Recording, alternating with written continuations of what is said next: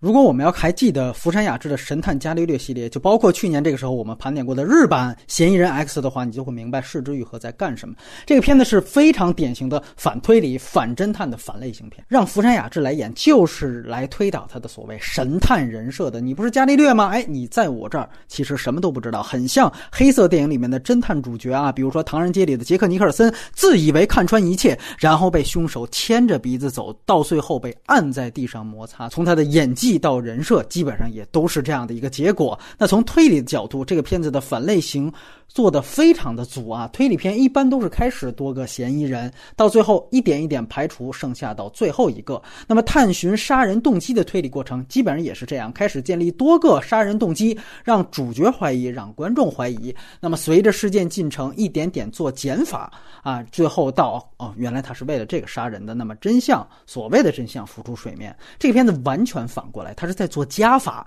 啊！开始就给出一个明确的嫌疑人，然后他有一个明确的动机，然后随着影片的发展呢，嫌疑人变得好像越来越模糊了。主嫌疑人的动机变得越来越复杂了，也就是说，传统悬疑片是个收网的过程，而这个电影是一个撒网的过程。它就像把一个传统的悬疑片给倒叙播放一样。你可以注意到，它每一次的剧情转折都是互为遮掩的。比如说，受害人妻子开始让女儿在在法庭上说话要注意，千万不能说出工厂里边有脏事儿。然后呢？马上接的就是受害人女儿主动交代性侵的那一场戏，那看似没什么关联，但你细想，好像这个就是那个女儿在执行妈妈的命令来欲盖弥彰一样。但随后，当福山雅治带着性侵的信息去找真凶核实的时候，那么真凶一所广司又主动说出工厂的脏事，以否认报复性侵的动机。也就是说，三场戏如果联系来看的话，他们是互相。为掩盖对方，来成为对方的掩盖借口的，包括小女孩的性侵交代本身也值得怀疑。这是因为之前铺垫了福山雅治那边自己女儿瞬间就流泪的戏，这些信息点的不断被加入，并不是为了形成初级的反转，因为反转也是一个线性改变的说法，而且它也不是为了像说。东方快车那样啊，给你一个人人有份的真凶名单，这些东西到最后都是为了交代一个明确的结果。而这篇它最终的所有剧情转折，都是为了建立一种可能性。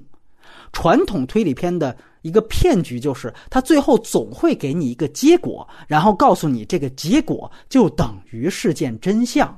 而这个片子，它其实在告诉你，结果和真相之间可能不存在等号。你可能会说，《杀人回忆》那类片子最后他没找着真凶的电影，也是在说这样一件事情。那个片子首先他用的方法是不设置真凶，而第三度嫌疑人，他甚至是在说，当你追求结果的时候，可能你反而离真相越来越远。他一上来直接拍了一所广司杀人的画面，那个画面是直接给到观众的，也就是说，在一上来凶手的身份和行为都清清楚楚的给到观众了。所谓的结果。其实，在这个电影一上来就给到你了，而影片事实上推导的正是这个一上来给到你的结果。这其实是一桩在电影当中的铁案，整个事件也是有所谓的清晰到模糊的转变，这是他推导的。那它真正的主题是什么？是对司法体制的嘲讽。这里有两方面，一方面是主角这个人物本身的嘲讽。那这部电影从表面上看，好像你可以理解为一个大叔解救了一个萝莉两次的故事啊。第一次帮他杀人，第二次帮他法庭上扛事儿。但刚才说了，萝莉本身的说法已经被视之愈合放了足够多的悬疑点，所以真相更加接近于，这是一个罪犯，三十年前犯了足以致死的罪。却被有巨大漏洞的司法体制轻判了，放出来了。于是，在三十年后，这个人他自己精心设计了一个局，让仍然有巨大漏洞的司法体制把自己搞死，以做到了司法系统早该完成却没能完成的事情。而别忘了，三十年前给他轻判的正是福山雅治的父亲。而从作者上的表意是，这个人完成自我惩罚的方法。恰恰是利用了司法体制在当下的一个漏洞，用司法的漏洞完成司法的功能，尤其是审判的功能及对罪恶和罪犯的惩罚。这里有多大的荒谬，就有多大的讽刺。这个漏洞最明显的交代就是那场庭下合谋的戏啊，因为三方都要节省司法成本，那么这个人当庭的翻案就未经调查就被轻易的否定掉了，而这恰恰帮助了一所广司完成了他求死的心愿。所以这部电影更像是希斯莱杰演的小丑上演了一出七宗罪，所有人。都被他玩弄于股掌，而他求得一死之后，体制的漏洞甚至是肮脏，更是暴露无遗。所以你觉得《视之愈合》是温吞水，其实他比那些呈现表面暴力的电影人狠一百倍。另外一个让我吃惊的地方是他对传统家庭片的解构和升级，还是福山雅治女儿秒哭那场戏，那个细节很重要，它几乎就是如父如子主题的另外一个侧面，这个几乎就是。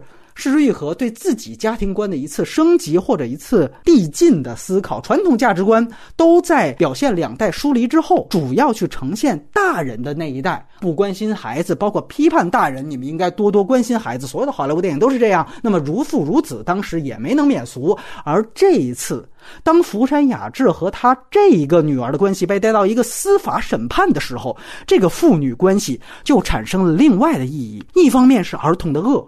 那场秒哭的戏，其实就好像在说，那个年龄段的小女孩都是好演员啊，少女心无法被洞察，而这些。在一个案件当中，就很有可能成为最好的伪装。想想汤兰兰案件的另外一种可能呢？那么，另外一层意义就是移情与误导。福山雅治像傻逼一样被牵着鼻子走。你看他最后怒摔卷宗，说这样的禽兽死有余辜。这一段戏的时候，你就应该明白，这是因为他也有女儿，所以这恰恰成为了他的弱点。本该执理法理的他，在那一刻，他的反向弧光。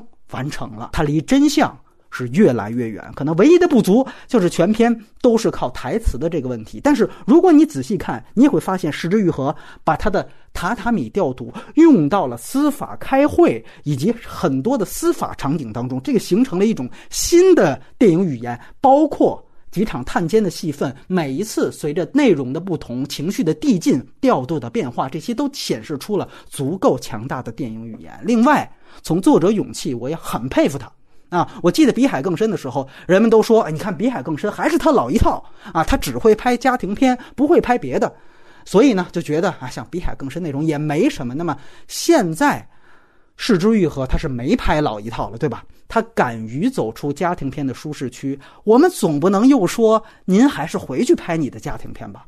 这里我想说个前辈导演，就是山田洋次。都是顶着小金传人的名号，山田老师都快一辈子了啊，顶着这名号，可以说他一生都活在了这个名号的阴影里面。哪怕到《家族之苦》系列，都只是把继承小金的那套东西给类型片化、喜剧片化而已。而《视之愈合》的这部电影，让我看到了他远超山田这类前辈的勇气和魄力。你可以说这部电影只是他舒适区之外的一个习作，但是。他保持了无人知晓那个时候的锋利，然后用一种貌似心平气和的伪装，把这种锋利传递出来。这不是他的生涯最佳，但是是我的年度最佳候选。